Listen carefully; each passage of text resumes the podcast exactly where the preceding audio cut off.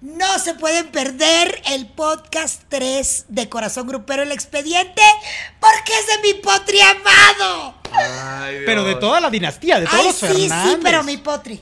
Cabe mencionar que el primero que inició esto fue don Vicente Fernández. Estaremos tocando todos los puntos de los descendientes de Vicente y Navarro. Y los escándalos de Alejandro Fernández, porque tiene muchos. Que no le den nunca una película, por ejemplo. Aquí vamos a hablar de todo eso. Ah. No se lo pierdan porque este expediente de Corazón Grupero va a estar de rechupete. ¿Cómo les explico? Sí. ¿Cómo nos explica? Bienvenidos al podcast número 3, Corazón Grupero El Expediente. Rafita Valderrama. Es un gusto como todas las veces que tenemos esta interacción, compartir micrófonos con ustedes y con ustedes también que nos están escuchando. Importante dejar sus comentarios para ver qué les están pareciendo los podcasts. Los podcasts, perdone usted, de El Expediente de Corazón Grupero Navarro. Oye, me encanta, me encanta de verdad este tipo de reuniones porque vaya que tenemos los tres hasta cierto punto eh, de, de pronto directrices distintas y distintas maneras de ver las cosas, pero eso es lo que hace más rico una conversación. Así que estoy privilegiado de estar con ustedes. Muchas gracias. Hoy vamos a platicar de una dinastía maravillosa que ha puesto el nombre de México a nivel internacional y no es otra que la dinastía Fernández. Sí, va un aplauso para la dinastía Fernández, con eso arrancamos. Y los aplausos van disminuyendo poco a poco porque vamos desde el patriarca hasta los más recientes que ya también andan dando de qué hablar los nietos de los Fernández. Pero mira, todo tuvo un origen, porque don Vicente Fernández, para crear esta dinastía de los Fernández, tuvo que picarle piedra. Y fue un hombre que desde el principio empezó con este ímpetu de imponerse en el regional mexicano, cantando canciones, haciendo películas, partiéndosela como se la debe partir. Y creo que es un hombre que hoy por hoy es un, eh, es un personaje sumamente respetado dentro del medio eh, del, del regional mexicano. Y cómo no con la gran cantidad de éxitos que logró, ¿no, Chicuela? La leyenda viviente lo llaman. Y además de que empezó de verdad desde muy abajo, es un hombre que desde que llegó empezó a imponer cosas distintas.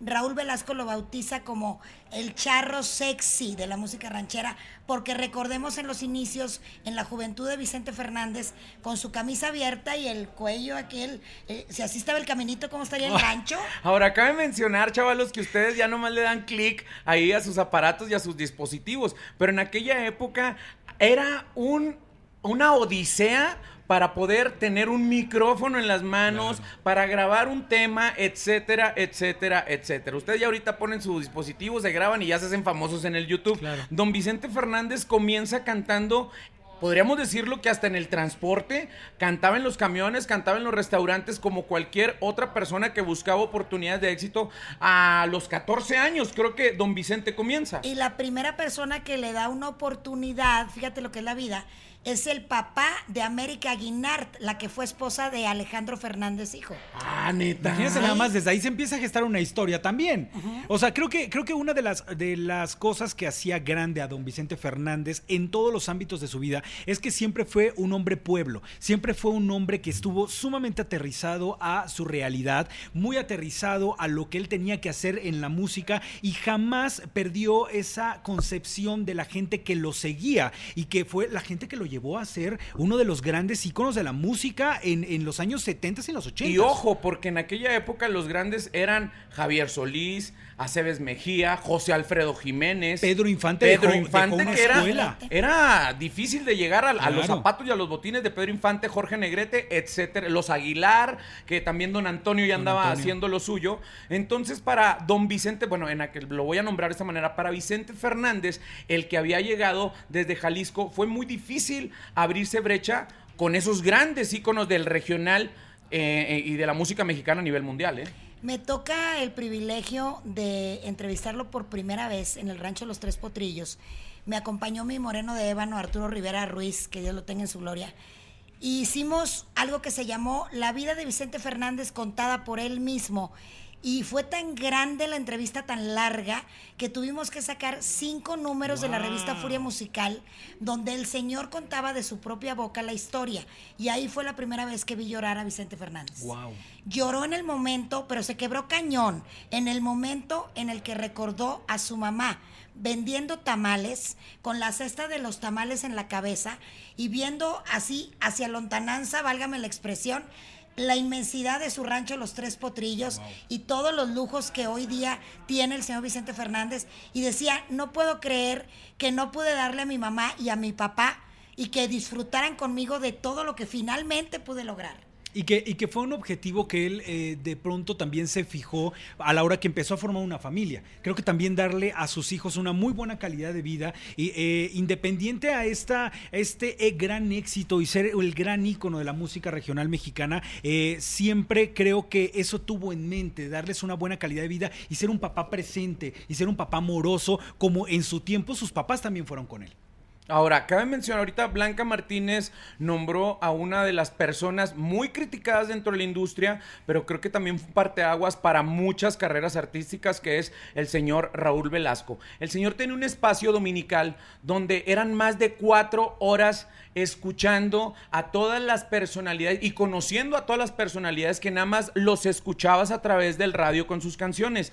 Vicente Fernández, como bien lo dice Blanca, pues bueno, era un sex symbol, pero ahorita lo pudiéramos denominar como chacal, ¿no? O sea, no era, no era el, el galanazo, pero sí era como el chacalón, porque si le ponías una cuchara y un bote de cemento, pasaba como albañil, pero también le ponías un mandil y pasaba como taquero, pero le ponías un micrófono y un sombrero y ¡ay, güey! Era el cantante de regional, Ah, pero ¿por ¿no? qué crees? ¿Por qué crees que muchos directores y productores de cine lo agarraban para sus películas? Porque como tú dices, era como tan camaleónico que podrías ponerle una cuchara en las manos y era el albañil y al rato era el, el- el del bar y al parte, o sea, tenía Y esta, aparte- esta este carisma también para el conectar con la ingenio, gente y el ingenio, tiene claro. un ingenio ese señor para aventarse unas frases maravillosas que de hecho tiene su propio libro y bueno en aquella en aquella ocasión esa entrevista la utilizó él me pidió autorización imagínate para mí era un honor Eh, Le hubieras dicho que no, en ¿no? la Le hubieras leyenda dicho, no viviente- chingue, don Vicente, ¿Cómo, ¿cómo, crees? No, no, no. La leyenda viviente es una edición especial que sacó su disquera. Que también quiero hablar de la estabilidad de Vicente Fernández. Vicente Fernández siempre ha estado casado con Cuquita Claro. y, y sigue hasta el día de hoy. Siempre ha estado en la misma compañía disquera, siempre estuvo con su mismo productor que ya falleció, pero siempre estuvo con la misma persona. Eso también habla de una estabilidad. Y a mí me impactó esa vez que fui al rancho, que es un artista con letras mayúsculas. Me acuerdo que abrió un cajón y me dijo, mira, mija, yo ya tengo grabados cinco discos más. Y me enseñó, ya tenía la portada, las canciones, por si se enfermaba de la garganta, por si en algún momento su voz no le rendía como tal. Él ya tenía su material listo para su público. Qué hombre tan previsor, caray. De los previsor. primeros en bajar el micrófono hasta la cintura y se seguía escuchando el... Eso lo hace cuando canta acá entre nos. Totalmente, ¿no? O sea, para que vean el legado que ha dejado don Vicente. Pero no todo ha sido miel sobre hojuelas. Ha tenido esos negritos en el arroz. Uno de ellos, cuando bien lo mencionaron, que empezó a hacer cinematografía nacional, que también entró en una decadencia porque eh, lo que resaltaba en ese momento era el cine de ficheras. ¿No? Sí. Y el cine pícaro de los Ayas, de los Lalos el Mimo, etcétera, Rafael etcétera. Inclán. Los inclanes. Entonces, don Vicente ahí tiene su primer, podríamos decirlo, descalabro mediático, que es este supuesto embarazo de una actriz también muy reconocida que ya hasta que estaba grande se dio cuenta que en él, o sea, le pagó la primaria, la secundaria al chaval y después, ¿qué crees? No soy tu hijo, ¿no? Que bueno, con respecto, con respecto a ese tema de esta polémica que se da con este supuesto embarazo de, de la actriz y que. Patricia se Patricia, llama. Patricia Rivera. Rivera. Patricia Rivera. eh, Creo que aquí cabe preguntarte, mi querida Chicuela, porque tú tra- sabrás un poco más al respecto del tema. Siempre se ha especulado que eh, la señora Cuquita ha sido como artífice también de esta idea de perdonarle a don Vicente Fernández sus pequeños deslices. Siempre se ha especulado que ha tenido deslices y que han llegado como acuerdos o, no, o no ha ocurrido eso, eh, querida Chicuela. Yo una vez le pregunté a Cuquita eh, en una comida, porque don Vicente me hizo el honor de, de invitarme a comer ahí en familia, y le dije, oiga, ¿cómo, ¿cómo le ha sido ser esposa de Vicente Fernández? Porque es muy difícil. Claro. Echó los ojos ella- para arriba, ¿no? Claro. No, ella me respondió, es que de la puerta para afuera es Vicente Fernández, pero de la puerta para adentro es mi marido. Blanca, no nos hagamos güeyes. O sea, por muy artista que sea don Vicente Fernández, claro que influye el lado emocional. Porque a mí me ha tocado ver y estar presente en algunos palenques de don Vicente Fernández, donde doña Cuquita está sentada en primera fila. Y se acercan las viejas voladas ya con unos alcoholes. Y si no le piden el becerro, el beso No en la trompa, le piden que el chaquetín o le piden moño. esto, el moño. Y que don siempre- Vicente, don Vicente es tan entregado y tan Es coqueto. coquetón, es que coquetón. se deja ir. una- Entonces no afecta la vida íntima. Imagínate, don Cuquita, ay, mi amor, sí, besuqueate a las 40 viejas No, que claro se te que acercan. no. Ah. Obviamente, pues yo me imagino que le duele o que siente feo. Pero don Vicente en una entrevista que le hice, me encantó la metáfora que usó porque puso sus dos manos así y dijo, yo podré de repente andar aquí y acá, pero esto somos Cuquita y yo. Esto somos Cuquita y yo y esto nadie lo rompe. Es que es el macho mexicano, ¿cómo te explico? Ah, ¿Cómo? O aquí, sea, aquí sí se perdona el machismo, entonces. ¿O cómo está la es onda? que, no, a ver. eh, Ándale, provócame. No, digo, pregunto. Para seguir creo- patrones. Para No, ver yo para qué creo lado que- nos yo creo vamos. que sí, tiene razón la chicuela. Eran otras épocas. Ellos cuando se conocieron, yo creo que también establecieron las reglas del juego. Yo creo que Cuquita ama lo que es, es decir, lo conoce desde el día uno como es y así lo ama, con todos sus bemoles. ¡Ay, pero qué fuerte! O sea, vamos, si lo vemos en esta época, te das cuenta cómo se necesita tener un corazón hasta cierto punto de piedra para decir, tú no importa, mijito, que hagas lo que hagas afuera de la puerta, pero de adentro es mío. O que qué fuerte ha de ser estarte metiendo todo el tiempo esa idea, porque don Vicente hasta hace unos años seguía de coqueto. Co- Nada nos consta, ¿eh? Nada nos consta. Pero de que seguía de coqueto, seguía de coqueto. Yo lo único que así. sé es que la única con la que do- Cuquita le daba permiso a don Vicente es con mi queridísima Verónica Castro, que obviamente jamás en la vida pasó Nunca nada entre ellos dos, no. porque don Vicente era muy amigo de Manuel Ocovaldés. Ujú. Tan, Ok, tan. bien. Fíjate las cosas. Pero a ver, otra vez retomando lo del, te- lo del tema del hijo no legítimo. ¿Cómo le haber caído a doña Cuquita este balde de agua fría cuando, cuando su núcleo familiar probablemente se podía haber desmoronado? ¿No? ¿Cómo lo ha manejado ella dentro de la casa? Bueno, ahí te va. Me tocó estar en una conferencia de prensa en Monterrey, Nuevo León, cuando yo todavía vivía allá, con don Vicente y la prensa regiomontana lo cuestiona sobre este hijo fuera del matrimonio. Y yo pensé que él iba a echar un rollo y ya sabes. Y él dijo, sí, es mi hijo, bla, bla, bla, antes de la prueba del ADN y todo eso. Y yo le estoy pagando y yo le aplaudí porque así como tuvo los pantalones para involucrarse con esa actriz, los tuvo para decir, sí, es mi hijo y bla, bla, bla. Por eso, Después por vino eso. la prueba. Ahora, Cuquita lo recibió en el rancho. El momento en el que don Vicente le confesó esto, lo desconozco, no estuve presente obviamente, pero conociendo a Cuquita, pues debe haber sufrido muchísimo, pero sé que lo recibió no una, no dos, no tres, varias veces. ¿Crees que, rancho. ¿Crees que en esos, esos momentos doña Cuquita le haya dicho otra más y entonces ahora sí adiós? Sí, yo creo que sí, yo creo Porque, sí. porque fue también una, una situación que se volvió mediática y que también los ojos estaban para, para la señora Cuquita y que ser parte de este escándalo, no solamente No, por, por la para, ella, Pero para fíjate, en, la- fuerte. en ese lugar donde siempre hago las entrevistas con don Vicente, que es como su oficina dentro de su casa, está rodeado de los cuadros de todas las películas, menos las que hizo con esa actriz. Con Patricia Porque Rivera. no, para no faltarle el respeto a Coquita. Qué fuerte. Pues no yo viene creo que- ninguna foto. Pues ahora, ahora imagínate cuando de repente le estás cambiando a la televisión y está Vicente con, con Patricia. Con Patricia en las ¿Cómo sabe pelis, poner en mi. Cuquita? Sí, mi, señora no, pues, mi Cuquita le apaga la tele y se... No, no. Ahora, es, ha sido un ganador de todo. Ha sido un conquistador de Centroamérica, de Europa también. Se ha escuchado mucho la música de don Vicente Fernández en la Unión Americana, es de los más queridos. Eh, pero yo me voy al momento, digo, mi primer palenque a los 12 años fue con 20 pesos en la bolsa. Un, un palenque de Vicente Fernández y fue de los más majestuosos que me han marcado mi vida. En algún momento, la carrera de don Vicente ya no era tan luminosa hasta que llegó otro que ya no está con nosotros. Joan un gran amigo de él, que es Joan Sebastián. Le dijo, véngase Vicente. No, que mira, yo no puedo dejar de trabajar con la gente que he trabajado. Y le hizo un discazo que volvió a ponerlo otra vez en las listas más importantes de los, targets, de los charts de música. ¿no? El disco para siempre. Sin duda creo que es eh, icónico que tú vas a cualquier país del mundo y dices Vicente Fernández Y saben y quién es. saben quién es. Pocas figuras pueden hacer eso.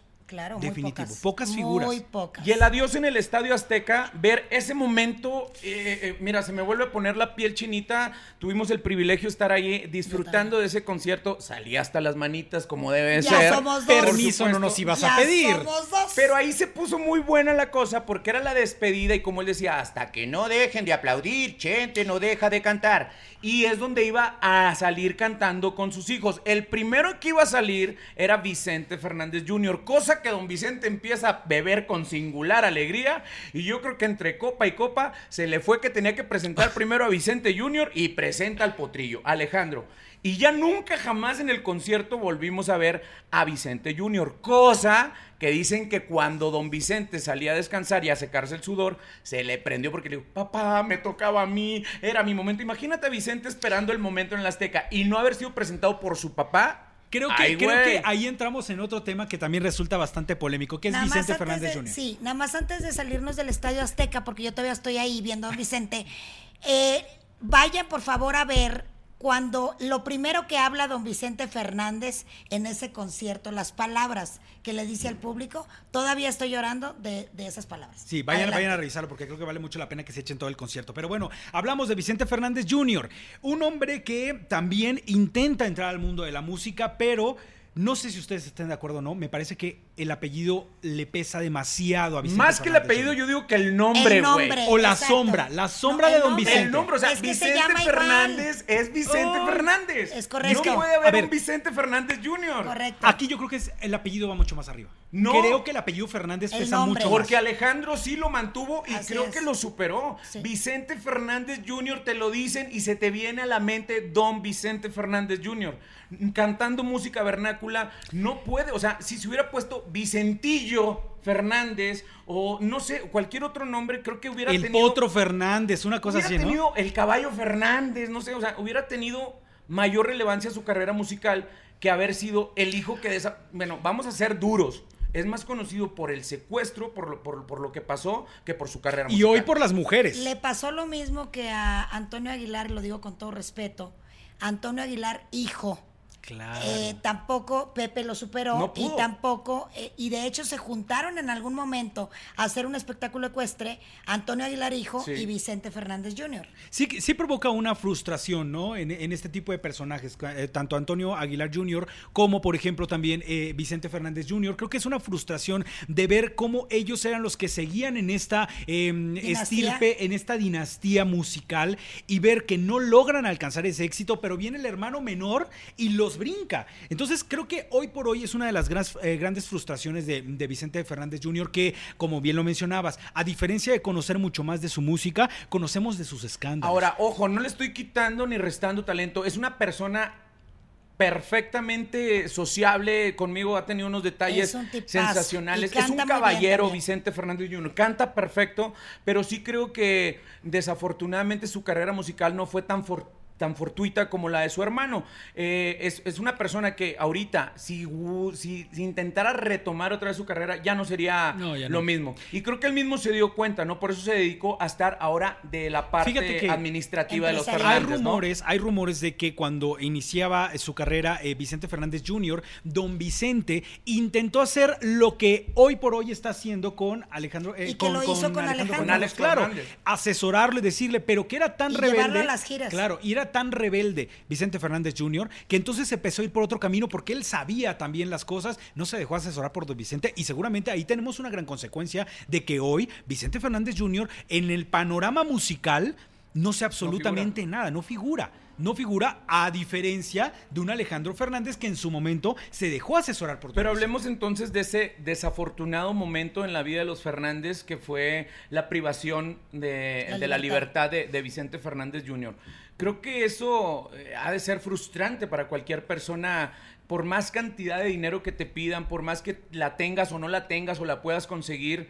Creo que eso llegó a unificar mucho más de lo que ya tenían a, a resaltar esta unión familiar, porque Blanca, tú de cierta manera tienes mayor conocimiento en, en- en- ese momento de- del cautiverio de Vicente Fernández Jr. Así es, fíjate que todo el mundo empezó a especular, muchísimos periodistas hablaron del secuestro, de las cifras que supuestamente estaban pidiendo. Eh, yo la verdad, mm, el tema del secuestro me parece un tema muy delicado y yo lo único que hice fue mandarle una carta personal a don Vicente Fernández. Jamás me atreví a pedirle una entrevista en aquel momento. Y de hecho quiero resaltar algo. Don Vicente Fernández siempre se ha cuidado muchísimo para dar una imagen bonita a su público. Eh, el secuestro de su hijo mayor lo marca de una manera impresionante Total. y veíamos a un Vicente Fernández hasta se veía con más edad de la que tenía, del dolor tan profundo y tan grande que traía en el alma y en el corazón. Esa carta que yo le mandé, una vez me dijo ya con Vicente fuera, ya con Vicente libre, me dijo en Las Vegas, delante de toda su familia, que yo había sido la única periodista que no le había pedido una entrevista y que había enmarcado mi carta en su recámara. La neta no le creí. Y Hasta cuando fui al presente. rancho me dijo, ven mija, porque sé que no me creíste, cabrona, ven a mi recámara. Y en la recámara, en la pared, estaba mi carta. Qué maravilla. Enmarcada. Qué maravilla. Eso se llama Sí fue- profesionalismo. Sí fue un, eh, un momento sumamente difícil para toda la familia Fernández. En una entrevista me acuerdo que don Vicente mencionaba que cuando supo la cantidad de dinero que le estaban pidiendo, él dijo, lo que quieran, yo lo doy. Total de que dejen a mi hijo en, en libertad.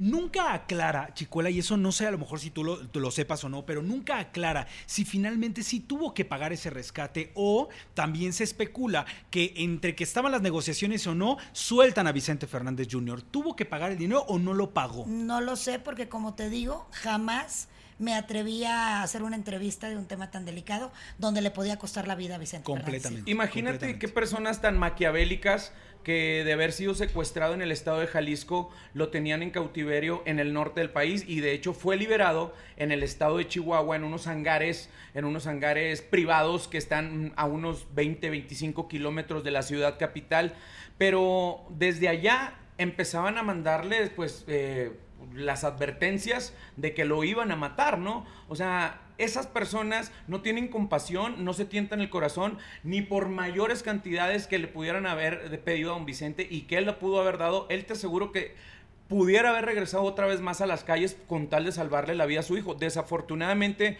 pues bueno, vino la mutilación de, de- de los dedos de Vicente Jr., que eso hasta la fecha de ser una cicatriz no en las manos de Vicente, sino en la familia de los se les, Fernández. queda, ¿no? se les queda, definitivamente se les queda en el Así corazón. es. Se les queda pero en el bueno, corazón. esta prueba afortunadamente se fue superó, superada, ¿no? Se superó. Vamos al glorioso momento en el que está mi potri amado de cinco años cantando el vals Alejandra y se le olvida la letra y se pone a llorar y llega su papá y la canta con él. Que ese momento lo, vimos por primera vez en Siempre en, Siempre en Domingo. Domingo. Ah, siempre en domingo. Ajá. que- Siempre, En domingo. Siempre en Domingo.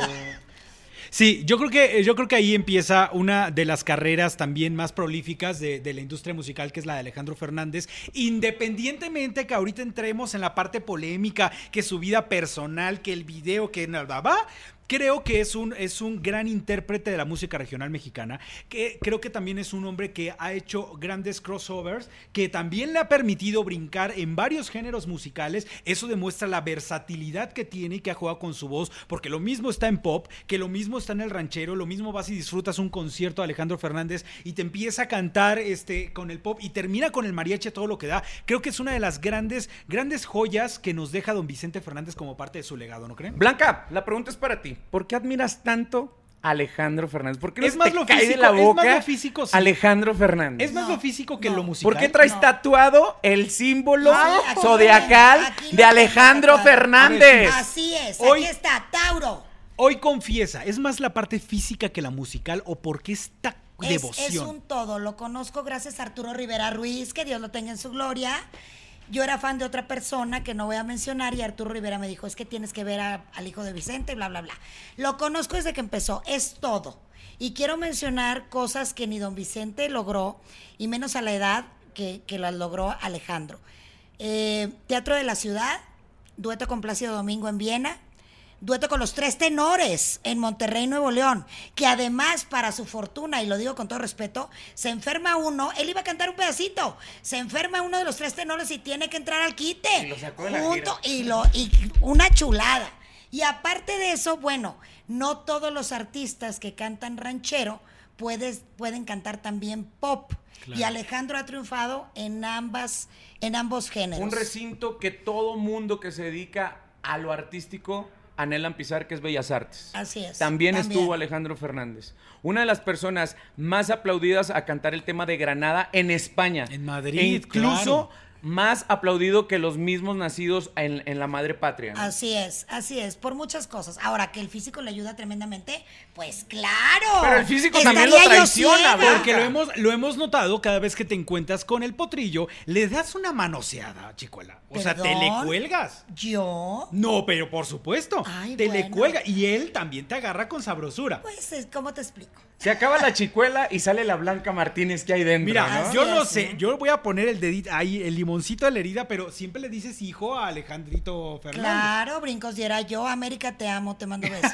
pero no, pero no va por ahí. Oigan, Alejandro Fernández sí, mucha carrera, mucha cosa, pero también ha sido un hombre polémico, chicuela. Ha sido un hombre que también a nivel mediático la ha regado un poco, la ha regado un, poco. Pues digamos que sí, como para no para empezarle. Ah, bueno. Pero sí, la ha regado, la ha regado voy a mucho. Dejar. Échenle. A ver, Luego ¿hasta llego qué momento, yo. ¿Hasta qué momento, fíjate, la figura intachable que tenemos de don Vicente Fernández? Entonces viene Alejandro Fernández y empieza con esta parte de tomarse fotografías, pues en estado etílico importante, eh, fotografías en las cuales eh, se empezaba a, especular incluso de su sexualidad. O sea, había una cosa que, que envolvía toda la polémica de Alejandro Fernández y que ya era algo que estaba sobrepasando a su vida artística. Y eso no sé qué tan justo sea. Yo me voy a ir un poquito más para atrás de, de los fotoescándalos o de estas versiones que se dicen. Yo comienzo en las, en las primeras presentaciones en público de Alejandro, donde se le pasaban las cucharadas, donde se caía el escenario con los monitores y la raza decía, ay, es que no supo respetar ese momento, cuando sabemos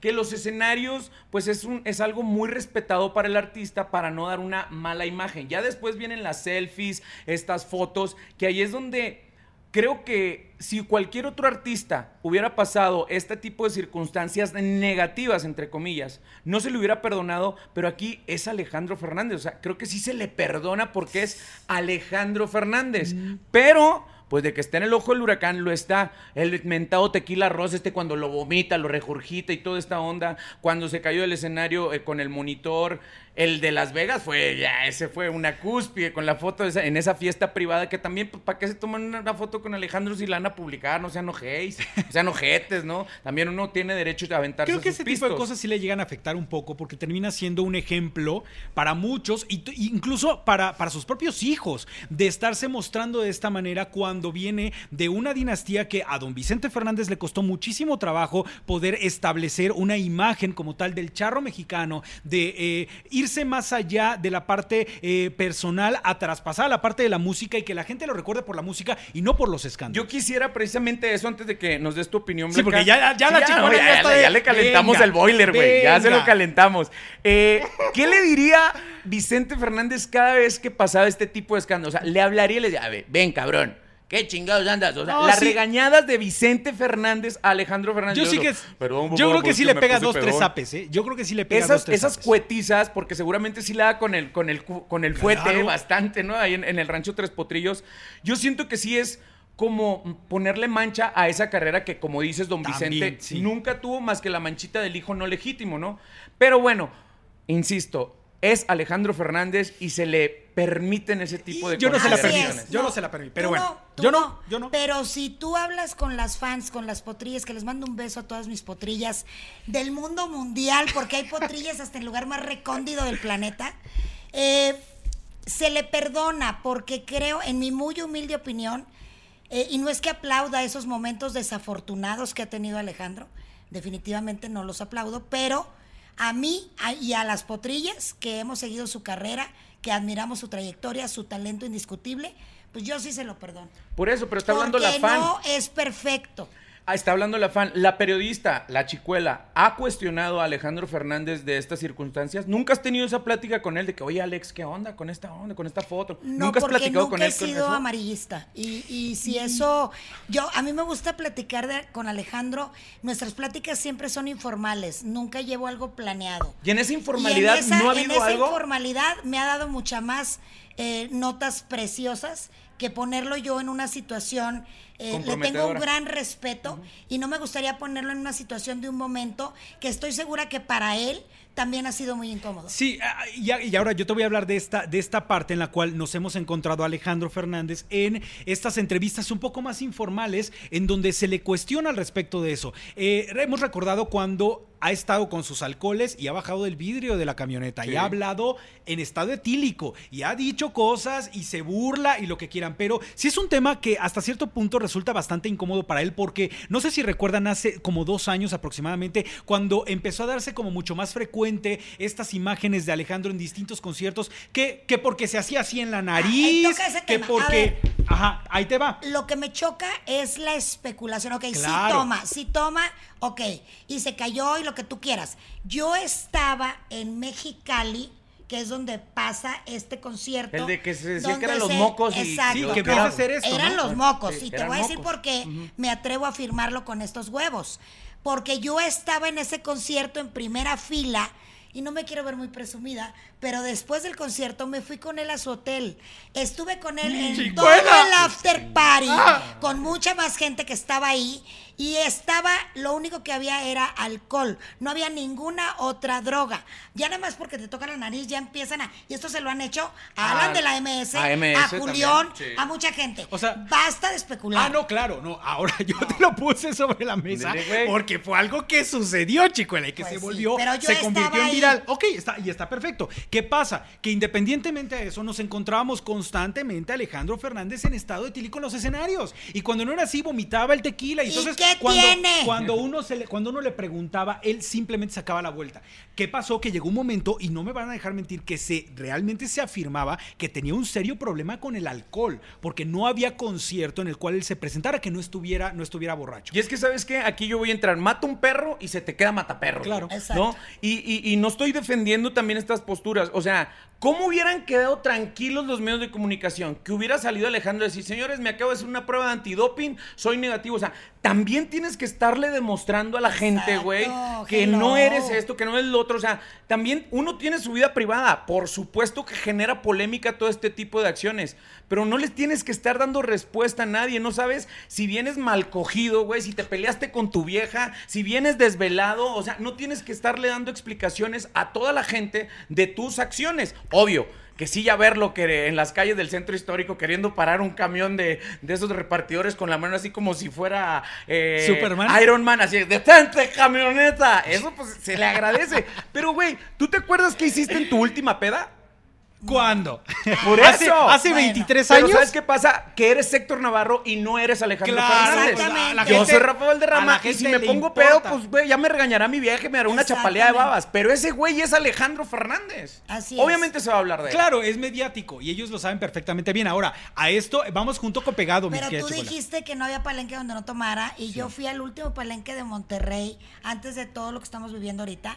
Fui a Monterrey primera fila también y no tomó una gota de alcohol en todo el Perdón concierto. por lo que andaba decir, crudo, por lo que se dice, sí entró tantito a rehabilitarse esa parte, ¿eh? O sea, sí dicen que sí se fue a dar como su apapachada para bajarle los niveles de alcohol porque ya se estaba pasando las cucharadas. Eso es lo que se especula y lo que se dice. Ahora, va junto con pegado el hecho de estos escándalos de la parte de la supuesta adicción al alcohol con toda esta parte mediática de sus amores y desamores, porque también con eso ha habido polémicas y portadas de revistas constantemente que porque si no anda con una y anda con la otra, se le juntan las dos, el divorcio con América, que si quedaron en un acuerdo o no. Eso también ha sido parte de, de- de la vida pública de Alejandro Fernández, ¿no? ¿Qué sí. tanto le ha afectado? Pues yo creo que claro que le ha afectado y yo creo que ha sido muy difícil eh, para él, eh, sobre todo dar explicaciones. Yo creo que él cuida muchísimo esa parte y no le gusta que invadan su vida privada.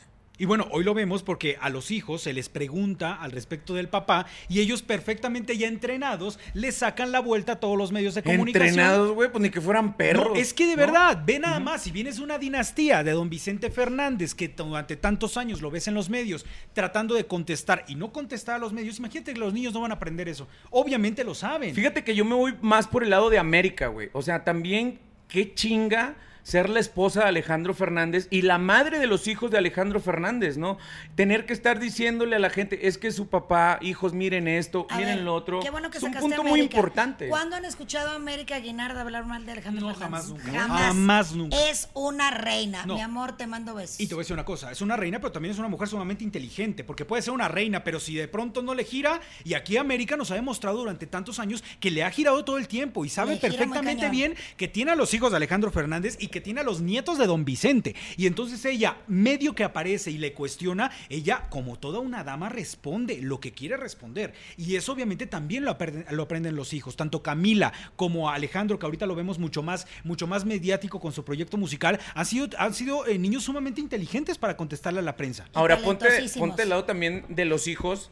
Ver que, que tu papá está saliendo con una morra casi de tu edad, güey. Cuando. Porque Alejandro traía también morritas y bien chavalitas, ¿no? O sea, Sí. también esa parte hay, hay que saberla amortiguar, güey. No hay que, no hay que cuestionar tanto el, el sentido humano de los artistas. Creo que para los hijos también no es nada fácil ser hijos de Alejandro Fernández. Y prueba está que el que primero le dio ese aval a Alex Jr. fue el abuelo y no el papá. Alejandro pudo haber presentado para seguir como entregando la estafeta, pero el abuelo dijo, a quien le corresponde es a mí. Pues Ah, mira, lo hizo muy bien. Alex Fernández, que ahora pasamos a, a justamente al pequeño Alex, vaya que lo ha hecho increíblemente bien. O sea, Maravilloso. es que se dejó asesorar desde el minuto uno Por por, su abuelo. por el máximo representante. Entonces, es. lo hizo perfectamente bien. y saca un disco de ranchero clásico extraordinario.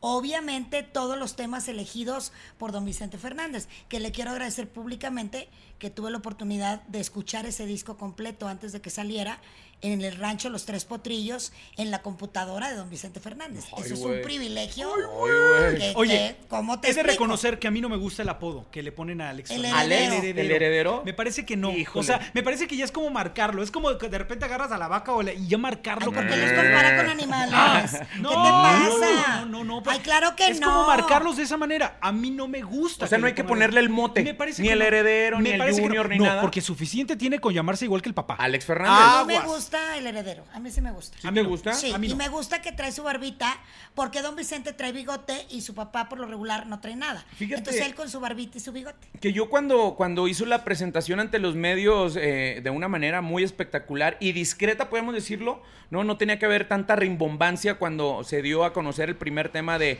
de Alex Fernández. Te amaré. Eh, creo que me, me, eh, lo hizo muy bien, muy, muy exacto, ¿no? Pero, y, y- y va a tener una carrera, pero llena, llena, llena Ahorita- de, de- ahorita- de Tocó- logros. Me tocó estar con él en la- el primer palenque de Guadalajara, Ah, claro. Que portó el traje de charro con el que mi potri amado se casó con América. Mismo traje que utiliza ahora en el en video. el tema, claro, Claro. En el tema que está promocionando. Oye, pues que nos presenten al diseñador, pues pinche traje si aguanta. Oye, güey. ¿tú qué, tú Sí qué crees que era un traje de, de la lagunilla? Oye, no, mi yo rey. tengo uno que ya se llenó de polilla, güey. Ya huele, ya le tengo que meter neftalina para que no huela tan feo. Una chamarra que tengo ahí llena de humedad, güey. Oigan, ¿quieren saber todos los secretos de verdad de América y del Potrillo? ¿Los quieren saber de verdad? Sí, claro. Escuchen las canciones de América.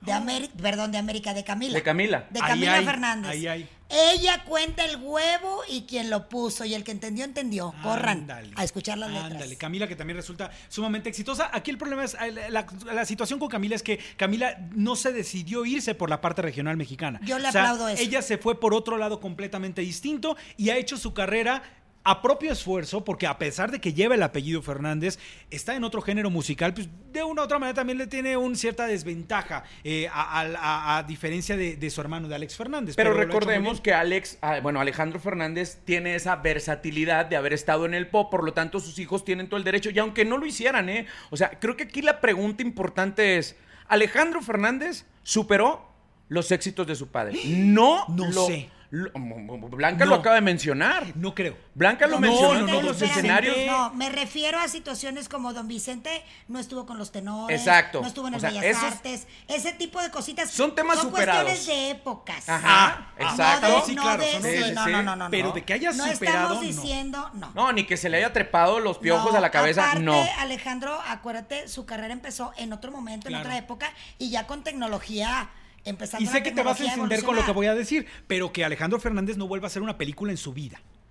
De verdad. Y menos O sea, dirigida por Arau, ¿no? No, Chicuela, como actor es muy malo. o sea, Zapata, de verdad. Zapata. Le reconozco que es un gran cantante. Como actor, que en su vida lo vuelvan a citar a una película. Yo tengo gracias. una frase para eso. Ay, Dios, ay, ver, échale. En un comercial fue el sapito, en el cine fue Zapata, pero siempre papacito. Pero que nunca vuelva a actuar, chida. por favor. De nunca. películas de Alejandro Fernández, yo me quedo con la de viejo, mi querido viejo. No, tampoco, esa fue la peor. Pero él le reclama al No, papá, no, güey. no. Yo Pero sí, no lo- sí se me salió. Camila. Pero no, bueno, ya sé, pero es lo que, que iba. era destacar, chicuela. No puede ser en la vida que alguien le dé un papel a Alejandro Fernández. ¿Ustedes No, creen no puedo, no. que los hijos de Alejandro Fernández, Camila y Alex, vayan a superar el trabajo de Alejandro? Porque la neta, la vara la tienen bien arriba. Yo creo que Alex tiene la vara Fernández bien- sí, Sí tiene la vara bien alta. pero no, no en los próximos cinco años. Ah, no, no. Pasarán 15 años a lo mejor de trayectoria y entonces Ahora, va, va- va a lograr hacerlo. Yo le aplaudo muchísimo a Camila que no se haya ido por la onda del mariachi. Ujú. Y como compositora me parece extraordinaria. Tiene unas canciones con letras de verdad muy profundas y en lo personal yo creo que Alejandro lloró, es más, no lo creo, lo sé, lloró cuando ella le cantó el día de su cumpleaños, El niño Ah, más grande, una rola, canción bellísima que le hizo a su papá, que ahí dice el huevo y quien lo puso, el que entendió, entendió. Pero bueno, ya hablamos de todos los Fernández involucrados, habidos y por haber. Nos faltó Gerardo, ¿ah? porque Gerardo es el que está Bueno para el eh, en la parte del negocio de la familia Fernández. Pero creo que ahorita, en esta época, es bien importante tocar algo que no se le dio tanta relevancia, que fue la boda y la fiesta. En épocas de COVID, haber citado a sus invitados, por más que te digan, es que todos nos hicieron la prueba y nos metieron el pinche hisopo hasta la garganta y todos estábamos chidos y no había nada. La neta, creo que sí eres una mala referencia para ahorita el trabajo que se está haciendo, no nada más en nuestro país, sino en el mundo, Yo no de entendí- protegerte y cuidarte. Yo no entendí la prisa. O sea, de verdad, ¿Verdad? porque se les vio prisa porque se casara. De ahí salen los rumores de que estaba los embarazada. veo venir con sus especulaciones. Yo hablé con América Guinard. No fueron los invitados que dicen los medios que fueron. Todo mundo se le pidió llegar. la prueba. Son una familia que pueden casarse cuando se les dé su regalada gana y hacer la fiesta que les dé su gana, porque es una situación personal. Tú espérame, Sí, pero también, voy a espérame, chicuelita, ahí sí nada más- teiboleras, güey. Voy a hablarle a la raza Aquí que vayan prendiendo la carnita asada. Aquí el- Entonces podemos hacer lo que se nos dé nuestra No. chingada gana cuando eres un referente. Insisto, es que eres un públicos. referente. No puedes, o sea, se van a filtrar fotos por más privada que tengas tu convivencia. Ahorita los futbolistas, ¿cuán- ¿cómo se les critica porque salen a comer a un restaurante? Son profesionales, o sea, creo que como dice Héctor, no había necesidad de apresurar esta fiesta. ¿no? O- Cristal Silva, nuestra compañera, pospuso su boda. ¿no? Ese pero ahí la es ves- ahí la ves llorando. Ahí está llore llore, como en los rincones, ¿verdad? De venga la alegría. Ahora, yo creo, sí, claro, y- pero, eh, o sea, hay un punto, o sea, terminan siendo eh, personas eh, tan públicas que a lo mejor y pudieron haber hecho una fiesta mucho más petit, mucho más en el rancho de los tres potillos. Cuando los entonces- Fernández y los Guinard quieran tu opinión, te la pedirán. Ah, amor. no, por supuesto. Pero hoy por hoy entonces, si no me la piden, se los decimos públicamente. No estuvo correcto. No fue correcto porque estábamos viviendo un momento muy complicado para entonces hacer todo un fiestón, citar a medios, dejar que los medios estuvieran ahí y entonces hacer una boda tan apresurada que entonces al rato se enojan porque se especula y que se ha especulado que Camila está embarazada, que él ya le urgía porque no la dejaban tener al novio. Han- se han especulado muchas cosas. Entonces, independientemente que pidan o no la, la opinión, déjenme decirles, son públicos. Entonces, se tienen que aguantar a lo que se diga o no se diga en los medios. Si no hubiera sido la boda, no hubieras podido decir todo esto que acabas Ah, de decir. no, por supuesto. Y si, y si no hubiera sido a la boda, y si hubiera sido una boda mucho más privada y nos hubiéramos enterado, también lo tendríamos que decir. O sea, de, de una u otra manera, se los, estoy, se los repito, son públicos. Entonces tienen que aguantar a las cosas que dicen. Ante esta situación de la fiesta, de la boda, yo sí tengo algo que aplaudir, que es la responsabilidad del patriarca. Fue el único Que no fue. que no se presentó.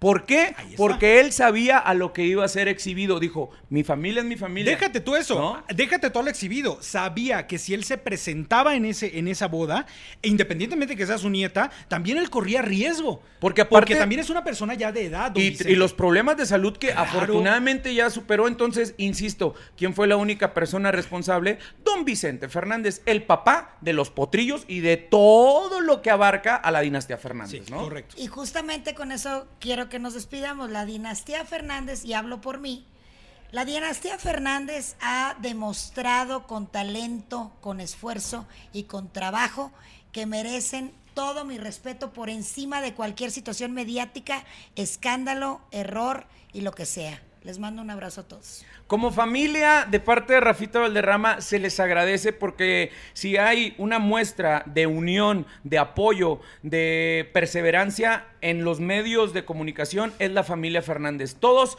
los anhelamos, todos aspiramos a ser como la familia Fernández, a ser perdonados en los errores cuando uno tiene de cierta manera caídas, ¿no? Apoyar a los hermanos en momentos vulnerables, estar ahí siempre presentes en los nacimientos de nuestros hijos, en fiestas, aunque sean criticadas. Eso se les agradece. Gracias por el legado musical que nos han dejado, por lo que viene. Como fan, se los agradezco muchísimo y que Dios me haya permitido convivir con varias de la familia Fernández. Con eso me despido. Y que hoy tenemos grandes joyas musicales que nos van a quedar para generaciones enteras, siempre con, con eh, pues eh, agradeciendo que don Vicente haya tenido esta garra de siempre estar eh, empeñado en lograr conseguir el éxito y mostrar este arte que hoy por hoy lo seguimos teniendo y esperemos que se nos quede mucho más tiempo don Vicente Fernández porque es una gran joya, joya musical. Nos olvidamos de alguien y le quiero mandar un beso a mi querida Alejandra Fernández, te quiero mi amor. Y quiero cerrar con una frase de don Vicente. Los años son para vivirlos, no para contarlos. Yeah, ahí está. Un aplauso a la dinastía Fernández. Bravo.